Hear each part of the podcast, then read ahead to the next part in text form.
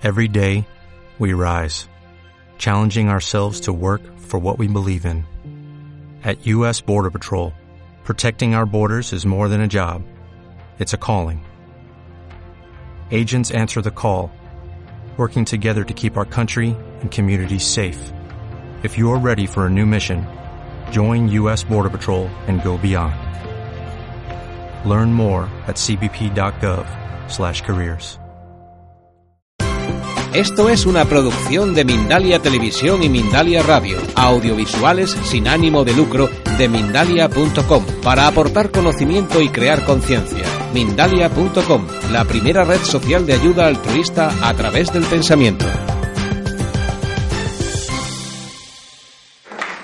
Mis queridos hermanos, es un gran honor y una gran alegría volver a España una vez más para desarrollar actividades de construcción del conocimiento espírita a través de la pintura mediúnica.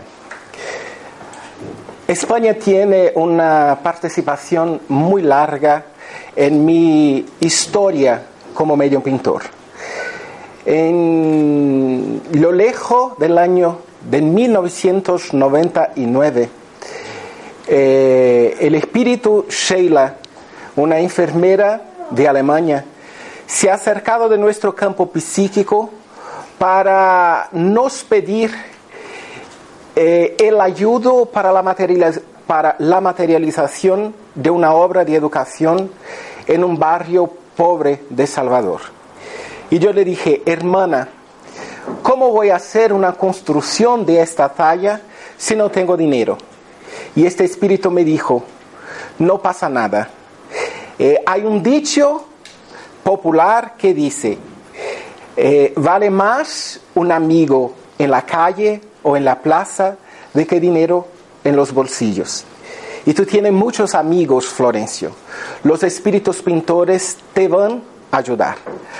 Así que, eh, fuertemente impregnado de esta idea, yo y Sidney, que muchos de vosotros lo conocéis, eh, salimos a desarrollar los trabajos de pintura mediúnica, de esta vez volvidos a la materialización de esta obra social.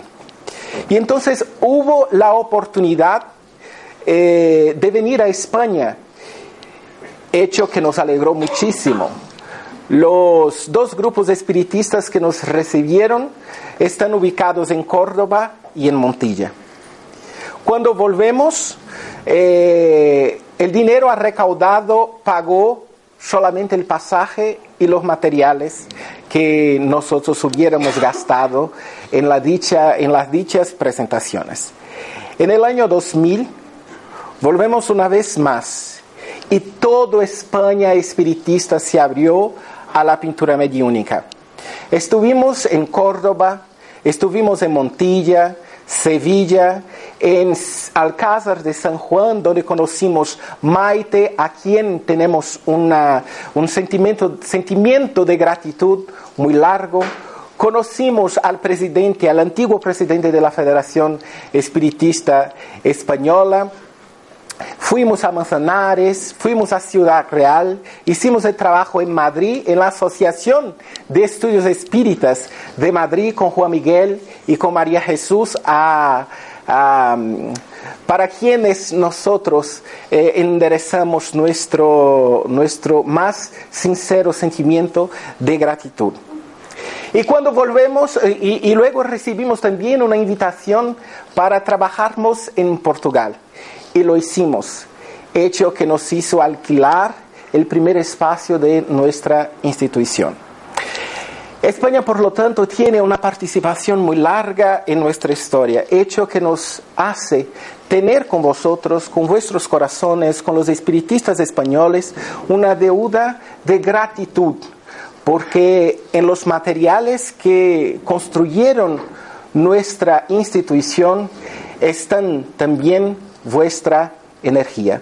Por lo tanto, a todos los centros espiritistas eh, de Madrid que están involucrados en este evento, que acepten nuestros sinceros agradecimientos.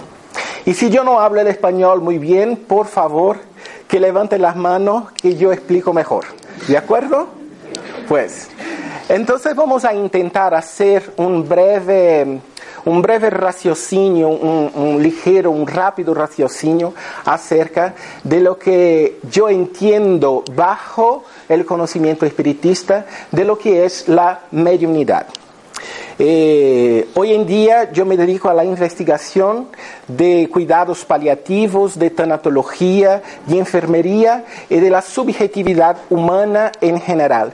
Entonces a mí me encanta la investigación, hecho que se ha perdido muchísimo en el medio espiritista, que se transformó desafortunadamente en un medio donde se da mucho, mucho más larga importancia al aspecto religioso, olvidándose de los aspectos filosóficos y morales.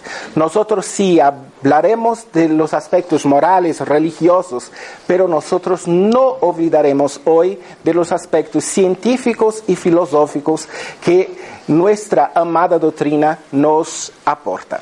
Entonces es importante para, no, para iniciarnos, hablarmos de Allan Kardec. No vamos, vamos a profundizar la cosa. Y este hombre eh, vivía mm, el impacto del surgimiento de la ciencia como nosotros la entendemos en los días de, de hoy en el siglo XIX que rompía con todos los aspectos religiosos, que se conectaba una vez más con los procesos de la filosofía, con la búsqueda de la verdad, y que bajo la influenciación del positivismo de Augusto Conte legó al mundo moderno una, metodología científica que de hecho eh, nos ha ayudado a explicar muchísimos fenómenos eh, humanos, pero que empieza a ser cuestionada bajo otros puntos de visión. Entonces es muy importante sabermos em, em, el pensamiento, lo que era de hecho el modelo clásico del pensamiento científico que estaba basado en la observación de los fenómenos y defensa del primado de la experiencia sensible única capaz de producir datos concretos y por consecuencia la verdadera ciencia. Si nosotros ahora hiciéramos, si nosotros ahora hiciéramos un ejercicio para recordarnos de la metodología espiritista, habremos de encontrar fuertes conexiones de la metodología espiritista con este modelo clásico de pensamiento científico. Porque Kardec nos dijo que la ciencia espiritista se construye bajo la observación y experimentación de los hechos que los espíritus producen. Ella también está basada en la catalogación, catalogación ancha de números de hechos de los cuales resultarían espontáneamente sus leyes generales. La reunión de dichas leyes constituye una teoría científica. Por lo tanto, conocimiento científico con base en este modelo es la única forma de conocimiento verdadero es decir, no están consideradas otras formas de conocimiento humano, sino aquellos comprobados científicamente. Y ahí está el problema del modelo clásico científico, porque existen otros hechos que son hechos posibles de investigación científica, pero que no obedecen a estas leyes en los días modernos nosotros tenemos, por ejemplo, las investigaciones de la psicología y no hay nada más em, em, fluctuante, fluctuante, ¿no? No hay nada más fluctuante de que la subjetividad humana. Y no en tanto, y mientras tanto, no sé, la psicología es una ciencia. Puede pasar. Bueno, Hoy en día nosotros tenemos la filosofía de la ciencia que em, se ha dedicado a estudiar este modelo clásico y cuestiona verdaderamente el modelo clásico que, que construyó la, la, ciencia en el siglo XIX. Y esta visión de ciencia viene en los días de hoy insustentable. Esta es una consideración de Silvio Scibeni, que es un profesor doctor de la Universidad de, de, de, Campinas, en su artículo La excelencia metodológica del espiritismo en revista Núcleo Espírita Universitario. Una teoría científica no es un monto o un montón de leyes, es antes de nada una estructura dinámica compleja en la cual participan varios elementos de distintas naturalezas como los siguientes. Resultado o resultados observacionales, hipótesis libremente concebidas, reglas para el desarrollo futuro de la teoría, decisiones metodológicas, fragmentos de otras teorías. Y ahí nosotros empezamos a pensar en la teoría espiritista que es más moderna do que nunca. Porque, ¿puedo pasar?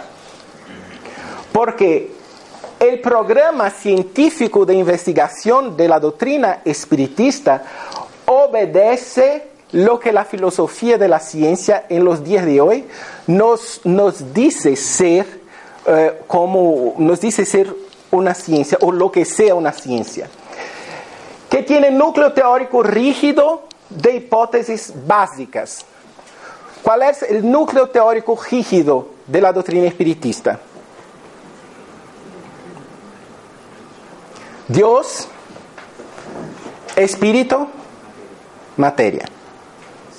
Bajo la investigación de cientistas espiritistas, que las enfermedades nacen en el alma desarmonizado. ¿No es verdad? Para decir hechos nuevos.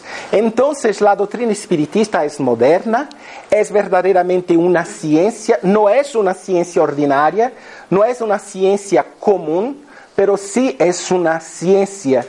Y además de tener nacido en el siglo XIX, ella obedece a todos los parámetros, los parámetros que la filosofía de la ciencia nos ofrece eh, para el entendimiento de la ciencia en los tiempos modernos. Puede pasar. Entonces, como yo he dicho, como yo he dicho, el modelo científico espírita está basado en un núcleo rígido, formado por el principio de la existencia de una inteligencia suprema, causa primaria de todas las cosas, dotada de suprema justicia y bondad. Perdonadme por los errores de, de digitación. Por la ley de acción y reacción, por la inmortalidad del hombre, por su evolución ilimitada, por la existencia del libre albedrío desde un determinado estágio evolutivo. Y viene protegida por hipótesis auxiliares, fenómenos mediúmnicos y anímicos, evolución de los seres vivos, sus estados psicológicos, sus condiciones más allá de la muerte. Entonces, todo eso, analizado extensiva y objetivamente por el espiritismo, estructuran y sancionan el cuerpo de sus principios teóricos y, su vez, y a su vez concatena, torna inteligible, explica aquellos hechos. El pensamiento mágico que era evocado para la explicación de los hechos, entre comillas, sobrenaturales, abre ahora espacio para la razón y la razón, a su turno, abre espacio para la construcción de una fe conectada con el conocimiento. Puede pasar.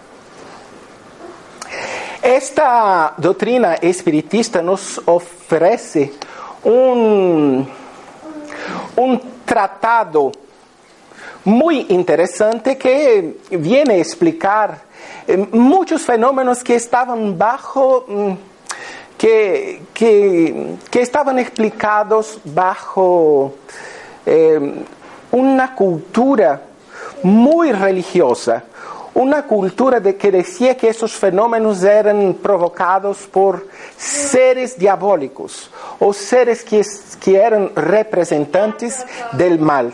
No es, eh, no es raro encontrar en la historia mediums o personas que podrían contactar con una dimensión diferente o distinta de aquella donde estaba ubicada y que no iba a la hoguera en los tribunales terribles de la Santa, de la Santa Inquisición.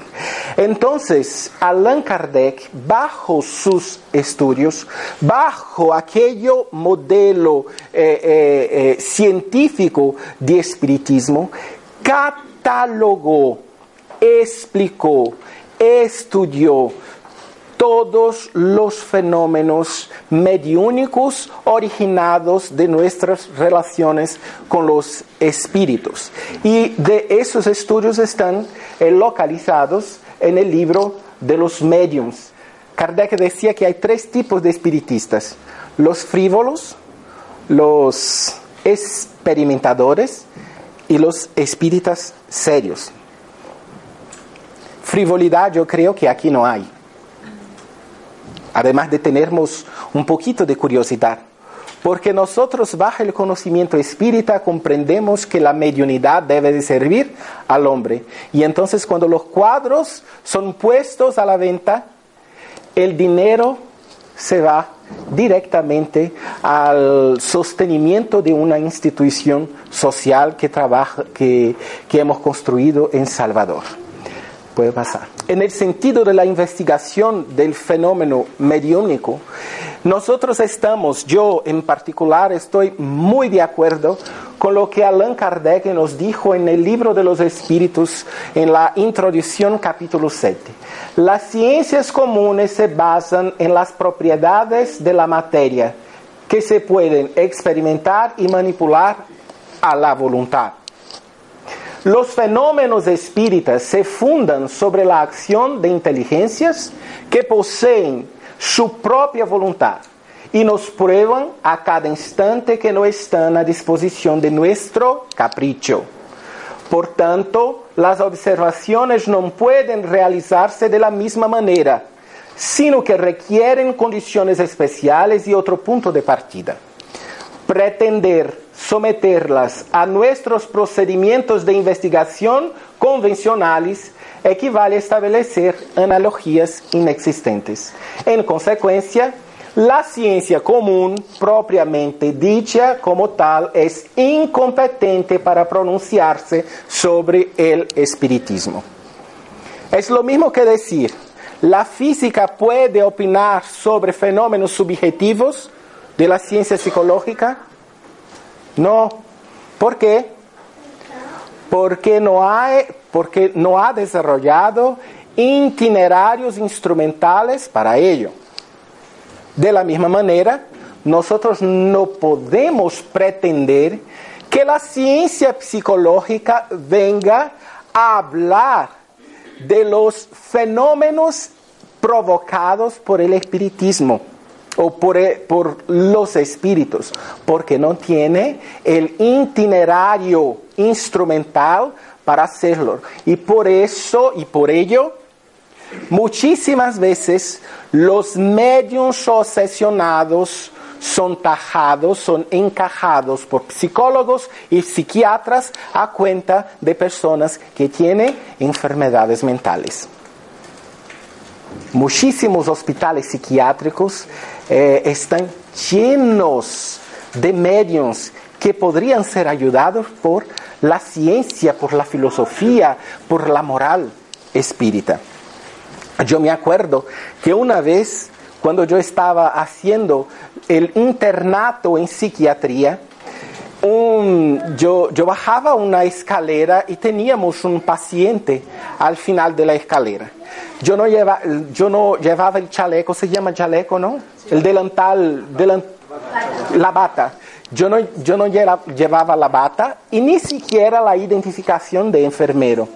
Y cuando yo pasé por delante del paciente, el, el paciente miró, me miró desde arriba hacia abajo y claro, miró mucho porque yo soy el mayor, más grande medium del mundo. Tengo un metro y noventa y tres. y me dijo, muy serio, ¿cómo estás, Florencio? Hombre, miren, yo estoy acostumbrado con todos los tipos de fenómenos, pero un paciente yo me quedé asustadísimo y me fui a hacer una oración para ver lo que se pasaba. Y el paciente, por lo tanto, era un medium y estaba allí en el hospital psiquiátrico eh, sufriendo los horrores de una medicina y de una psicología completamente materialista. Y es claro, a nosotros los espiritistas nos cumple también la misión de espiritualizar la ciencia. Puede pasar. Entonces este, este tratado que estudia la mediunidad nos va a decir que mediunidad, y este es un concepto que está inserido en un artículo publicado por la Federación Espiritista Española. Mediunidad es el conjunto de facultades que permiten al ser, humano comunicarse con el mundo espiritual. Es inherente al hombre y por, por lo tanto le es privilegio exclusivo. Sin embargo, este calificativo se aplica solo a aquellos en que se manifiesta facultad mediúnica en el sentido ostensivo. Yo, yo, yo costumbro hacer, yo costumbro, ¿no? Acostumbro a hacer una, una comparación de la mediunidad con la teoría de las inteligencias múltiples de Howard Gardner.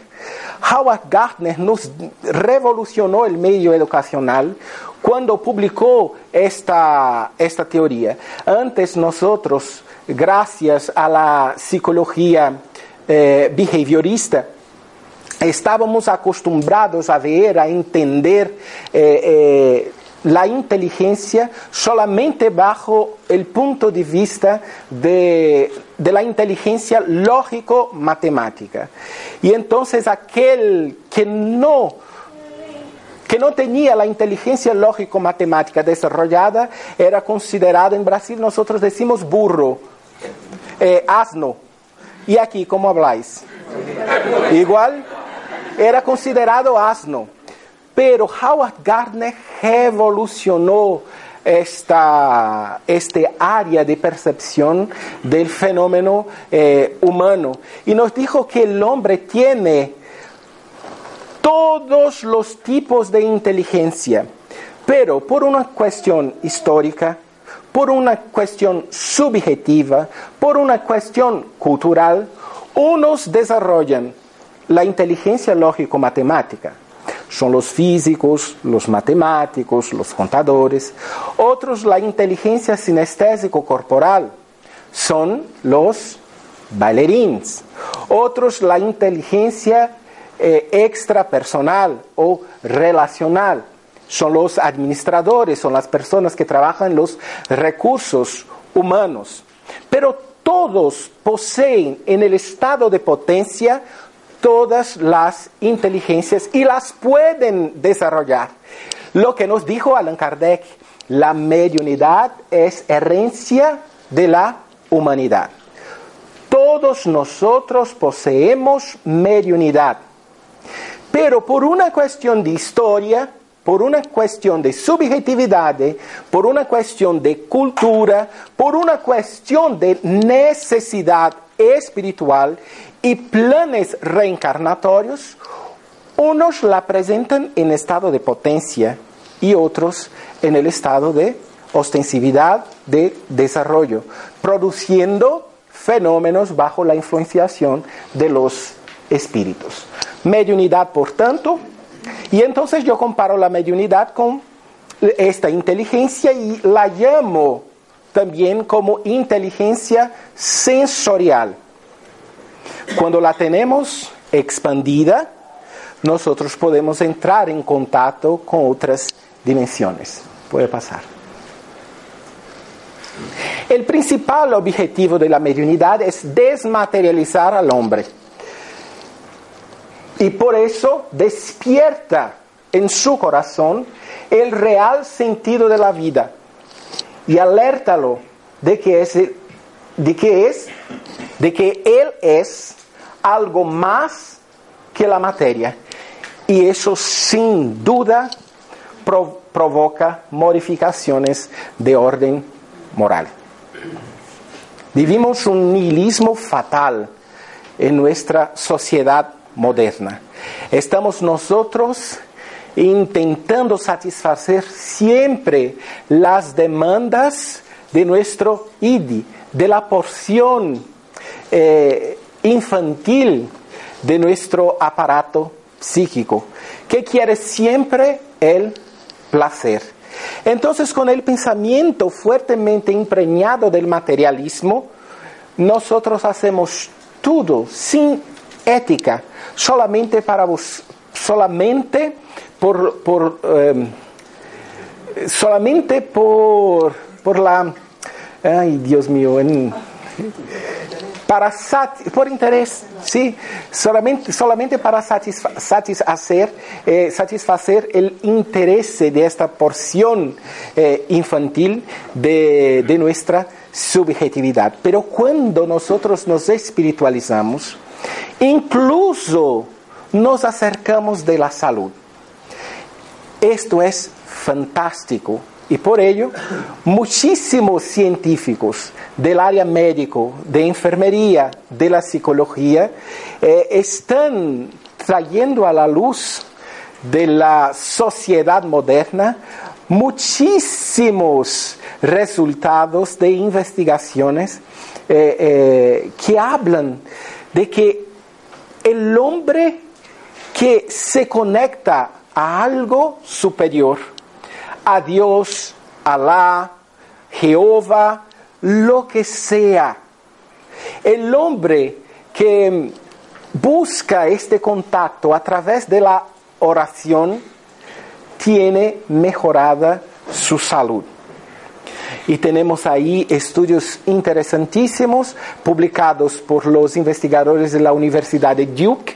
Y en el Brasil, en la Universidad Federal de Juiz de Fora, hay un grupo que se llama Núcleo Universitario eh, de Pesquisas en Espiritualidad, que está dirigido por el psiquiatra espírita eh, Alexander Moreira de Almeida y que tiene producido artículos científicos maravillosos. Entonces, la mediunidad tiene esta este objetivo, espiritualizar el hombre, eh, llamar la atención de la humanidad que se perdió en sus pensamientos, en su infantilidad espiritual, para el hecho de que la vida sigue para más allá de la muerte, que nosotros somos seres espirituales, que el sufrimiento es pasajero y que todo lo que nosotros hacemos nos viene en respuesta gracias a la ley de acción y reacción. Entonces, si nosotros actuamos bien, recibiremos siempre el bien y de lo contrario también es, es verdadero. Puede pasar. Y ahí en el estudio de la mediunidad nosotros tenemos una modalidad que se llama pintura mediúnica. Si no hubiera pintura mediúnica en la vida, seguramente Kardec no, no habría escrito sobre ella.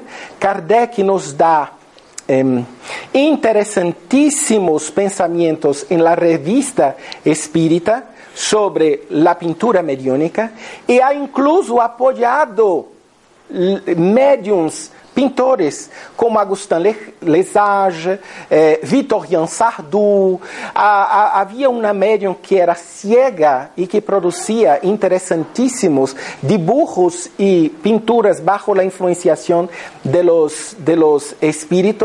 Estos médiums hacían apresentações públicas e eu não sei por que hoje em dia muitos centros espiritistas cerran las puertas a un fenómeno que corrobora, que ratifica, que firma todo aquello que nosotros estudiamos en teoría en nuestros grupos de estudio. Es claro que uno que otro eh, cogen, pinzan, eh, sacan puntos eh, aislados del pensamiento de Kardec para justificar sus, sus impresiones, sus prejuicios, sus, sus comportamientos. Pero que cuando nosotros nos debruzamos para analizarlos, caen por tierra, porque aquello está solamente pensado y no nos ofrece la idea completa del maestro leonés. Pero este maestro ha defendido la pintura mediúnica y por ello ha estudiado y ha puesto en su libro que es llamado Libro de los Medios. La pintura mediúnica en mi vida uh, empezó cuando yo tenía 17 años, llevo ya casi 25 años con los espíritus pintores, como he dicho. Y entonces la pintura mediúnica eh, comenzó en mi vida cuando yo tenía 17 años. Los espíritus me invitaron a, tener un momento de concentración, un momento de oración. Yo acepté este, este, eh, este invito como un desafío porque yo quería ver si los espíritus eran capaces de desarrollar un trabajo por una persona que no sabía dibujar ni pintar. Y ellos lo hicieron. Hecho que nos alegró muchísimo y que nos hizo a continuar el ejercicio de la pintura mediúnica en el grupo de la fraternidad eh, Leopoldo Machado. Ahí está una, réplica. Eh, una foto de un cuadro de Vincent van Gogh recibido por mi intermedio hace, hace pocos días. Este cuadro ha sido pintado en 5 minutos y, 50 segundos, si, no me falla la, la memoria, y bien la calidad con que los espíritus hacen sus, sus trabajos. Yo soy apenas un pincel en sus manos y el esfuerzo de los espíritus nos hacen producir trabajos como este. Puede pasar. Eh, esta mediunidad, como he dicho, también puede servir a la ciencia, a la ciencia común, no en el sentido de comprobar el, espiritismo, eh, comprobar el espiritismo y el espíritu, sino en el sentido de comprender cómo los espíritus actúan sobre los medios. Así es que em, muy, frecuentemente yo soy invitado por grupos científicos a participar de investigaciones en el área de la neurología, de la psicología, de la psiquiatría. Yo estuve ahí en este día con, con nosotros en Brasil llamamos doctorandos, se habla como aquí. La gente que está estudiando para maestría y para el doctoramiento. ¿Cómo? Doctorado, ¿no? Y, ellos estaban haciendo la maestría y el doctoramiento en patología experimental. Y querían hacer un ensayo para comprender cómo funciona el cerebro de un medium bajo la trance. Y me pusieron conectado a un aparato que constantemente analiza el funcionamiento de la corteza cerebral frontal para, para mensurar o medir el nivel de conciencia. Y mira, este, este aparato es muy frecuentemente utilizado por anestesiologistas para ver eh, el nivel de aprofundamiento de, de, la conciencia de los pacientes sometidos a la anestesia general. Y entonces hay unos, unos parámetros que, que, les dan la seguridad de que eh, se puede empezar la cirugía. Y los espíritus en este día me llevaron a un funcionamiento cerebral, cerebral en los niveles de los niveles, desde los niveles 40 a, al nivel 60. Yo llegué a 47, que es la cinta donde los pacientes sometidos a anestesia general se encuentran. Por lo tanto, debería, debería eh, estar completamente relajado, sin acordar de absolutamente nada e incluso sin movimientos y sin verbalización. Y los espíritus ahí estaban dibujando con dos manos al mismo tiempo, hablando francés y con una electromiografía, o sea, es decir, una movimentación muscular muy grande. Cuando yo volví, cuando yo volví de la trance, yo hablé con el, el capo, con el jefe de, de la investigación. con, la, con el jefe. Capo es mafioso. Sí, sí, sí. Por Dios. Y entonces, y entonces este, eh, yo le pregunté, eh, eh, y entonces yo estoy enfermo, mi cerebro no funciona mal, mi, cerebro, mi cerebro funciona mal, y él dijo, enfermo no, pero que sí, tú eres anormal. Puede pasar.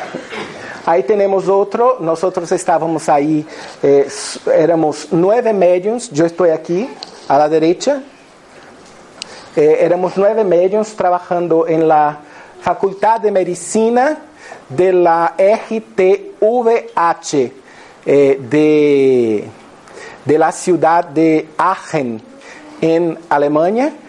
Estaban ahí cuatro científicos, tres, cinco científicos, tres brasileños y dos eh, alemanes que hicieron el mapeamiento bajo la eh, resonancia magnética funcional de nuestro cerebro cuando caéramos en, trance eh, de, de, pintura mediúnica.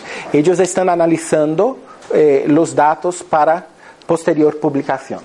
Bueno, y este es un, un, una, una foto que nos da, eh, que nos, nos, nos hace entender la el objetivo de comprobación de la pintura mediúnica. Los espíritus muy frecuentemente pintan personas desencarnadas, pintan personas que están en el público y pintan personas que están encarnadas, conocidas del público. Eso es muy, muy interesante y a mí me encanta cuando los espíritus hacen eh, este tipo de, provocan este tipo de fenómeno. Ahí nos tenemos el niño, este, este chico, se murió de un accidente de coche, su madre estaba en el salón cuando nosotros estábamos desarrollando este, este trabajo y cuando el cuadro se levantó, la madre gritaba lloraba, mi hijo, mi hijo, mi hijo. Este, y, tenía por detrás del cuadro un corto mensaje de su hijo, madre, yo sigo amándote. Gallego. Gallego era su, su, su apodo. Eh, apodo, ¿no? Su, su, su, apellido. No, apellido es nombre, apodo. Era su apodo. Puede pasar. Eh, y en 1999, teniendo en cuenta que la mediunidad debe de ser un, un ejercicio de movimiento de amor, nosotros fundamos el grupo espiritista Sheila, motivo que nos hace salir de viaje para todos los rincones eh, eh, del mundo en una tentativa de transformación de arte y solidaridad. Por lo, por lo tanto, cuando, cuando compréis los cuadros, no os olvidéis de que estáis nos ayudando a comprar alimentación, educación, ropa, casas para pobres brasileños que habéis de ver ahora. Puede pasar ahí. No, no. Ahí está. ¿No? Aquí.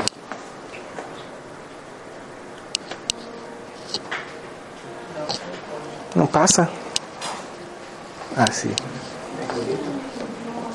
Esta es nuestra institución, amigos.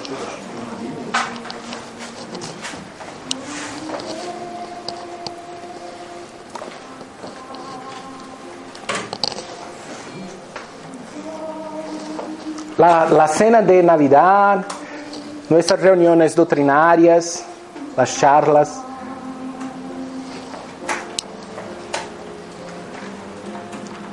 Los regalos para los niños, ahí están los niños con sus profesores.